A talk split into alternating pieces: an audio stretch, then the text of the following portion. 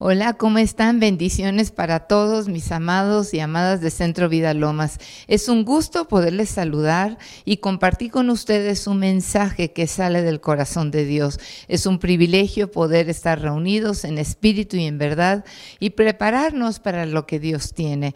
Decreto y declaro bendiciones abundantes sobre su vida. Prepara tu corazón para que el palabra de Dios y su Espíritu Santo pueda eh, entrar en el surco de sus corazones. Que Dios les bendiga y vamos a orar. Padre, en el nombre de Jesús, ponemos delante de ti la palabra que tú has puesto en mi corazón como sierva tuya.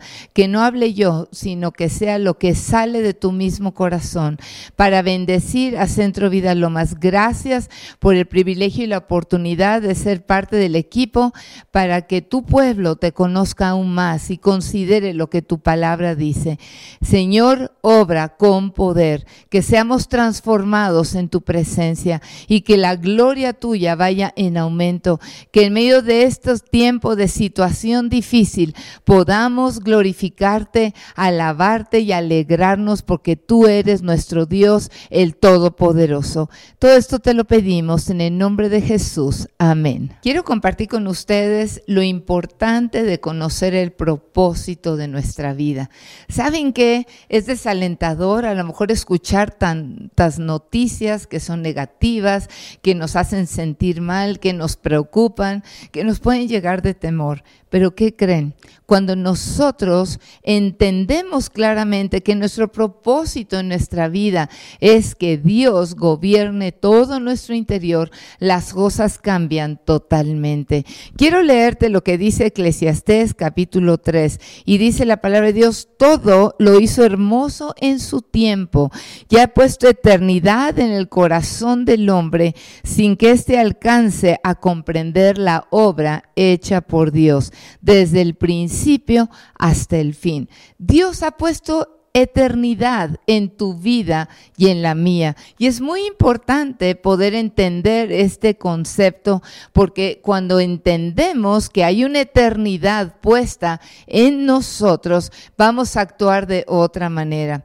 Nuestra vida tiene un propósito, pero el mundo te enseña otra perspectiva muy diferente a lo que Dios nos enseña. A veces nos podemos sentir defraudados y vacíos porque no sabemos nuestra nuestro propósito. Quiero platicarles una historia de niños conocida de Blancanieves y habla, ¿verdad?, de un reino y había una brujita muy fea que se veía al espejo todos los días y le preguntaba, espejito, espejito, ¿quién es la más bonita de todo este reino? Y el espejito le decía que ella.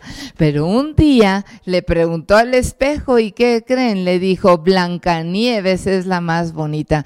Desde ese día, esa bruja se enojó, dijo, a ver cómo le hago, pero esta Blancanieves no puede permanecer porque yo debo ser la más bonita. Qué tremendo, ¿verdad? Nos habla del egoísmo, de la ambición, de la soberbia que nos puede destruir. Bueno, esta historia tiene mucha enseñanza, pero quiero platicarles que el espejo es totalmente veraz. Miren, nos enseña si hay verrugas nos enseña si hay lonjas, nos enseña si hay, eh, pues a lo mejor granitos de acné, nos enseña si hay arrugas que son patas de gallo, que ya parecen zarpas de tigre, nos dice la verdad. Pero si nosotros somos sabios, podemos tener una actitud de aprendizaje y decir, bueno, tengo que mejorar y sobre todo que el gozo de nuestro espíritu se refleje en nuestro rostro. Y hay una gran diferencia entre lo que dice Dios de quién eres tú y lo que te dice el mundo. Salmos 138, 8 dice, el Señor cumplirá su propósito en mí y su misericordia es para siempre. No desampares la obra de tus manos. Tú eres una obra poderosa y perfecta de Dios. Pero en el mundo, ¿cómo se mide el nivel de vida? El nivel de vida se mide, pues la gente inmediatamente diría, ah, pues en lo material, cuántos carros tengo, dónde vivo, eh, cuánto me costaron tal o cual cosa, cuántos terrenos tengo, casas, etcétera. A veces hasta podemos comprar cosas nada más para impresionar hasta aún los que nos caen mal, como para que digan, yo soy más que tú. También la televisión y los medios nos promueven valores que no son. Y la influencia del humanismo secular es tremendo, porque no hay valores. O sea, cada quien puede ver las cosas como quiera. Lo que es malo, pues yo lo veo como bueno, lo que es bueno yo lo veo como malo. O sea, es una relatividad que nos permite hacer las cosas como yo quiera. No hay valores absolutos. No existe la idea de la integridad, de la honradez. ¿Debes tú entonces aceptar o no mordidas para lograr tus propósitos? Hay mucha gente que dice, no tiene nada de malo, yo quiero lograr lo que necesito. Bueno, quiero platicarles que hace muchos años, viviendo en la Ciudad de México, nos tuvimos que ir a Oaxaca por el trabajo de mi esposo Ariel. Entonces, estando en Oaxaca, llegaron a ofrecernos una línea telefónica en nuestra casa en la Ciudad de México. Pero los inquilinos que teníamos ahí, que lo estaban rentando, dijeron, no nos interesa. Y era muy difícil conseguir en ese tiempo líneas telefónicas en ese lugar. Y cuando nos dijeron, casi nos jalábamos los cabellos, decíamos, ay, es que esa era una oportunidad increíble. ¿Y saben qué? Llegaron las voces, llegaron personas, yo te conecto, yo te puedo ayudar, mira, tú da una mordida y lo puedes lograr.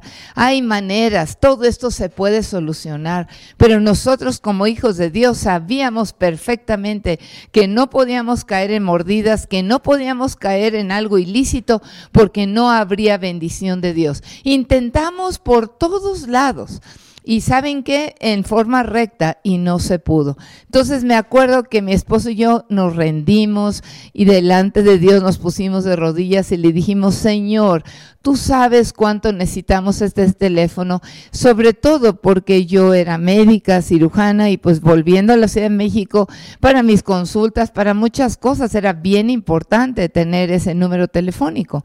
Y estuvimos orando, Padre, en el nombre de Jesús no queremos ser ilegales en nada. Abre los cielos, Señor. Tú dices, clamen a mí que yo responderé. Pues quiero decirles que aunque la tentación Satanás la enviaba a través de diferentes personas, rechazamos toda tentación de caer en las mordidas.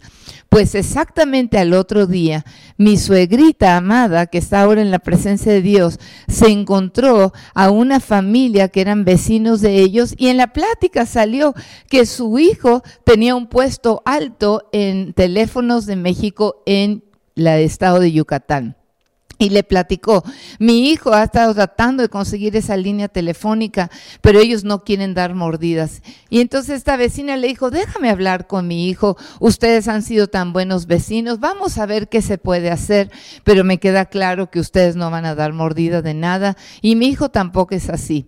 Pues resulta que le planteó a su hijo la situación y ¿qué creen? Su hijo dijo, con mucho gusto, hay favores que me deben de teléfonos en esa zona por hacer cosas correctas y voy a hacer una intercesión por ustedes porque además ella es doctora y lo necesita. Pues fue maravilloso porque sin dar un quinto, yo orando al Dios altísimo, se abrieron los cielos y logramos el teléfono. No cedimos al soborno. Bueno, pues en un tiempo como este, donde te dicen que lo malo es bueno y lo bueno es malo, porque ese es el humanismo de ahora, pues tú tienes que vivir feliz, haz lo que tú quieras, consigue todo con el poder de tu firma. Quiero decirles que he platicado con directores generales de empresas que viven con ansiedad y preocupación. Tienen todo, pero siguen con mucha ansiedad. ¿Por qué? Porque el mundo nos dice, mientras más tengas, más vales. Y el que tiene dinero dice, pues yo quiero más. Y uno dice, oye, pues ya eres rico, sí, pero quiero ser más rico todavía. El mundo te dice, tú haz lo que tú quieras pero Dios te dice, tú necesitas cosas para valer, porque tú eres mi creación. Es muy diferente el tomar en cuenta a Dios para llegar a nuestro propósito. Y esto es muy interesante porque hay gente, eh, un señor me dijo, yo me compré un Rolex y a las dos semanas ya se me pasó el gusto. Y es cierto, también hemos visto, ¿verdad? Que hay gente que los asaltan por un reloj carísimo, quieren un carro de lujo y pasa la novedad y pues se pasó y pueden sentirse aún vacíos. Bueno, quiero platicarte de dos hombres muy ricos en su tiempo y cómo terminaron teniendo tanto dinero, millonarios en su época. Uno se llamó Howard Hughes de Estados Unidos. Él nació con la fortuna de su papá y eh, su papá se dedicaba a negocios petroleros y él heredó el 75% de este reino petrolero. Y su mayor pasión de Howard Hughes era la aviación. Fue un hombre que se propuso batir récords en la aviación, inventó modelos nuevos, inventó empresas. Eh, eh, fue un hombre muy, muy activo porque su pasión era la aviación. Y se hizo muy famoso. Puso sus ojos al final en Hollywood. Él hizo una película muy famosa que se llama Scarface o El Forajido. Pero también Howard Hughes destacó como un gran playboy. Él tenía también un padecimiento extraño, tenía una neurosis obsesiva compulsiva.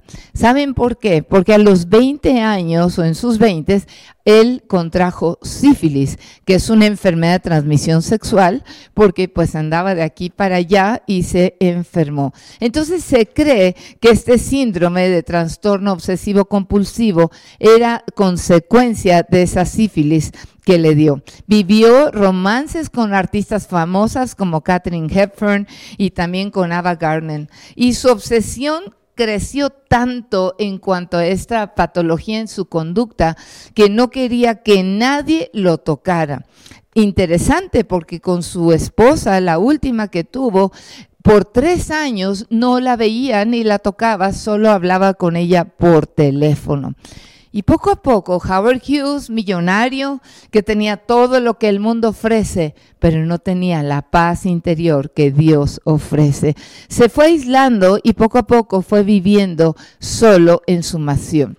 Y dicen que el testimonio es que podía pasar semanas enteras sin comer más que galletas y leche, viendo películas y películas, entraban en maratones de películas, pero solo quería comer leche y galletas. Claro que esto empezó a causarle problemas de desnutrición y otras situaciones. Howard Hughes falleció en 1976 cuando fue trasladado a un hospital en Houston. ¿Saben qué? Con todo su dinero, él no estaba satisfecho. Logró grandes cosas, hizo mucho por la aviación, pero saben que él estaba vacío, porque el propósito verdadero que tenía en su vida de conocer a Dios, de amar a Dios, de amar a Dios, de adorar a Dios, de servir a Dios, no estaba en su vida. Así que esto es tremendo. Él no pudo comprar lo que él necesitaba y esta situación de trastorno lo afectó muchísimo. Incluso eh, platica un testimonio de que él quería leer el periódico todos los días, pero lo tenían que entregar con tres periódicos. Y él solo tocaba el de en medio para no tener contacto con el de arriba o el de abajo y les ordenaba que quemaran los otros dos periódicos. O sea, ya él estaba con una mente que estaba sufriendo. Bueno, pues vemos acabó solo, estaba vacío y teniendo todos los millones, no encontró realmente su propósito eterno, porque como les leía en Eclesiastés 3, el Señor ha puesto eternidad en el corazón del hombre. Bueno, pues ahora quiero platicarles que Él tristemente no conoció a su Creador, a su Salvador, que es Jesucristo, que murió en la cruz por Él. Quiero platicarles de otro hombre millonario, muy famoso, Aristóteles Onassis. Él eh, pues fue famoso en el siglo pasado y él era millonario a, a, través de la industria naviera. Tenía mucha capacidad para hacer negocios, era muy inteligente, pero él nació en Esmirna, Turquía. En 1906 él procedía de una familia griega de alto nivel social pero tuvo que huir a Argentina desde Turquía cuando comenzó la guerra greco-turca. Entonces él empezó con el negocio del tabaco y esto fue lo que lo llevó a entrar al transporte marítimo. Él fue amigo íntimo de Reinero III de Mónaco. No cualquiera tenía ese gusto tan grande de vivir en la realeza o de tener esas citas, pero él fue íntimo amigo de Reinero. Y en 1946 se casó con una mujer heredera de una gran fortuna que también estaba en estos negocios de empresas navieras. Ella era una hija de un magnate naviero y se llamaba Atina Mari Libanos. Tuvo dos hijos. Su hijo se llamó Alexander. Era su debilidad. Le fascinaba estar con Alexander. Y tuvo una hija, Cristina, que murió también muy joven. ¿Saben qué? fue muy doloroso para él, para Aristóteles Onassis, porque tuvo varias tragedias en su vida. Una, que falleció su esposa, aunque se sabe que fue bastante infiel, pero la amaba. Y según él, ¿verdad? Y eh, su hijo, Alexander, que era el sol de sus ojos, también falleció a los 23 años en un accidente aéreo. Imagínense un multimillonario que tenía todo y la tragedia seguía llegando a su familia. Su hija Cristina vivió en excesos, tenía muy baja autoestima, no se sentía feliz, eh, fue famosa por todo lo que ella hacía. ¿Y saben qué? Su vida desordenada y llena de excesos con drogas, acabó falleciendo a los 37 años de edad. Qué triste. Bueno, pues una vez que enviudó Aristóteles Onassis, él se casa con una mujer muy famosa en el mundo. Pero antes de eso, él tuvo amoríos con una diva de la ópera que se llamaba María Calas. Y ella lo amó con pasión Aristóteles Onassis. Seguramente pensó que él se iba a casar con ella, pero ¿qué creen? Un día se enteró por el periódico que él se casaría con Jacqueline Kennedy la viuda del presidente John F. Kennedy, que había sido asesinado en Dallas, Texas. Una mujer famosa por su elegancia, por su distinción, por su inteligencia, pero eh, pues vino esta boda. Entonces María Calas nunca lo perdonó porque se enteró de esa manera. ¿Y qué creen? Ya casado, Aristóteles, acostumbrado a conseguir lo que él quería, buscó mucho a esta mujer, la diva de la ópera, y le rogó que estuviera todavía con él y ella le dijo, no te perdonaré jamás. Pues Aristóteles entró en una depresión profunda. Ni todo su dinero, ni todos sus cruceros, nada podían darle lo que él necesitaba. Cuando él se casó con Jacqueline Kennedy, quiero decirles que se casaron en la isla privada que él tenía que se llamaba o se llama Scorpius. Bueno, pues qué tremendo, ¿verdad? Que, que tantas cosas sucedieron, pero él no logró ser feliz. Su verdadero amor fue finalmente María Calas, pero la despreció en su tiempo. ¿Saben qué? Murió de neumonía en 1968. Fue duro para él perder a su esposa, a su hijo y que su hija finalmente acabó mal. ¿Saben qué? No tuvo lo que deseaba. Tenía todo y a la vez no tenía nada. El mundo te dice, tú eres, tú vales por lo que tienes, pero Dios te dice otra cosa. Tu propósito, amado y amada de Dios, es que me conozcas, es que te conectes conmigo, es que aprendas a amarme, a adorarme, a servirme con tu vida para que tengas un propósito. Porque la paz interior solamente la puedo dar yo, dice el Señor. Y saben que estos dos varones no tuvieron esa paz interior que sobrepasa todo entendimiento. Qué hermoso sería poder ir a una tienda donde vendieran paz, pero no es así. Bueno, pues yo quiero decirte en Proverbios 23, 7, porque cuáles son tus pensamientos, tal eres tú. ¿Tú crees que vales por lo material? Pues Dios te dice, ¿sabes qué? Ese no es mi diseño, es otro. Jeremías 17, 9 dice, engañoso es el corazón, más que todas las cosas y perverso. ¿Quién lo, lo conocerá? Yo el Señor que escudriño la mente, que prueba el corazón, para dar a cada uno según sus caminos y según el fruto de sus obras.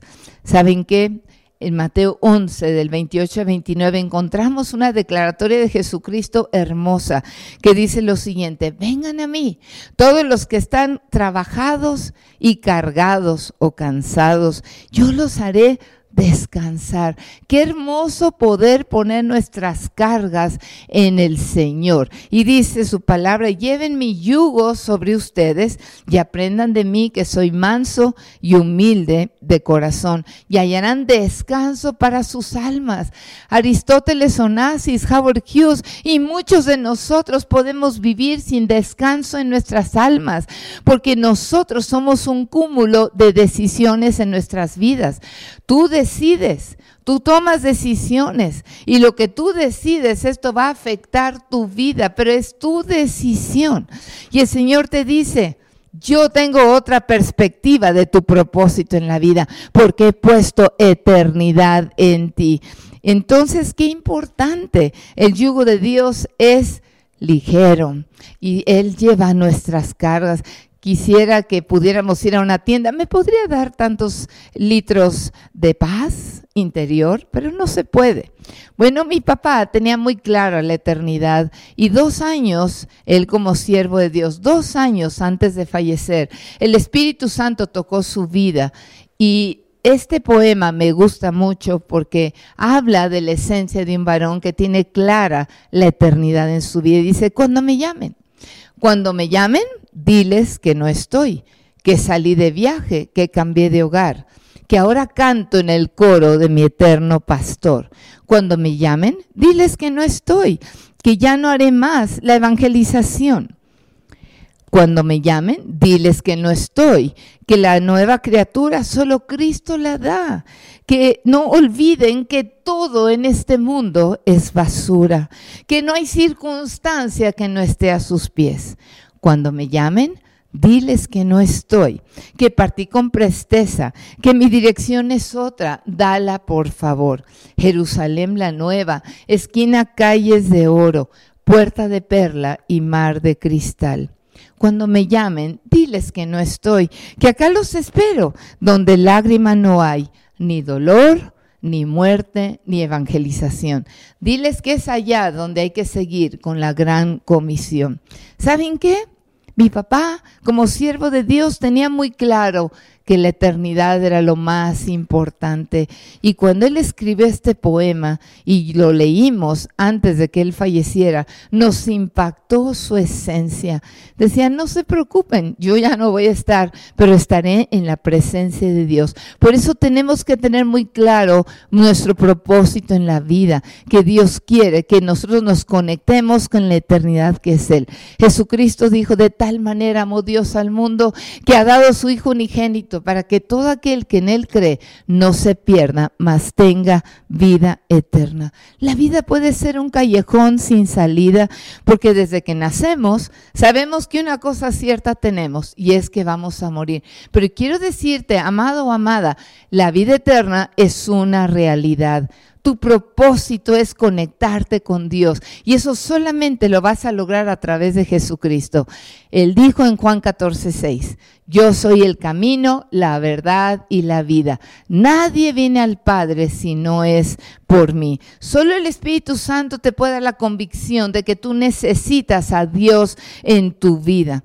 Qué hermoso, porque Dios se quiere conectar contigo. Y sabes que aunque estés oyendo estas noticias tan difíciles, aunque estés viendo que la situación cada día se complica más, tú te conectas con Dios dices, Señor, yo te adoro, quiero todo contigo, ¿sabes qué? Voy a confiar en ti. No va a determinar lo que digan las noticias, que mi esencia sea destruida. Al contrario, yo me levantaré porque en el nombre de Jesús le abro mi corazón. Así que te quiero decir que el Señor dijo, en Juan 10:10, 10, el ladrón, que es Satanás, no vino más que para robar, matar y destruir.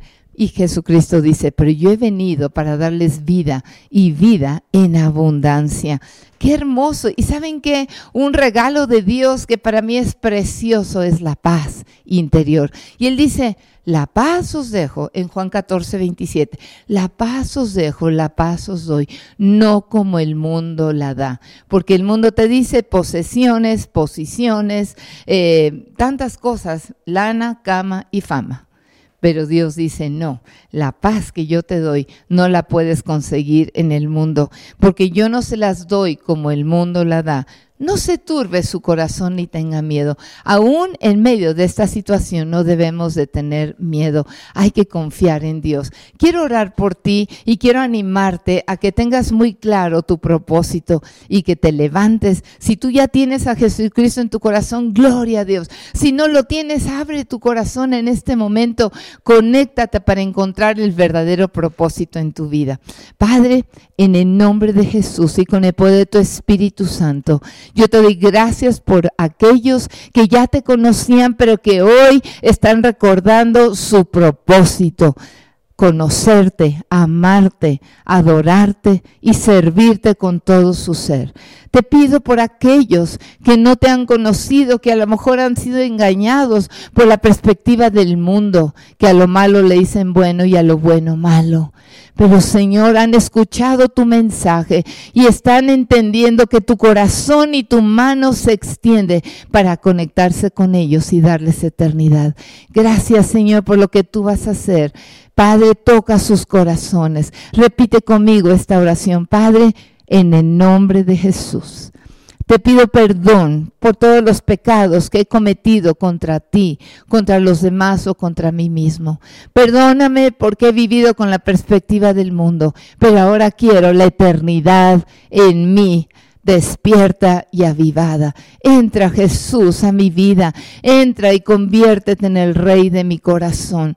Yo te pido, Señor, que tú hagas una obra en mí. Perdóname por todo lo malo que he hecho, que la sangre preciosa que Cristo vertió en la cruz por mí me lave y me limpie. Y te pido, Señor, que me des el amor tuyo, el gozo que me ha hecho falta, la paz que sobrepasa todo todo entendimiento.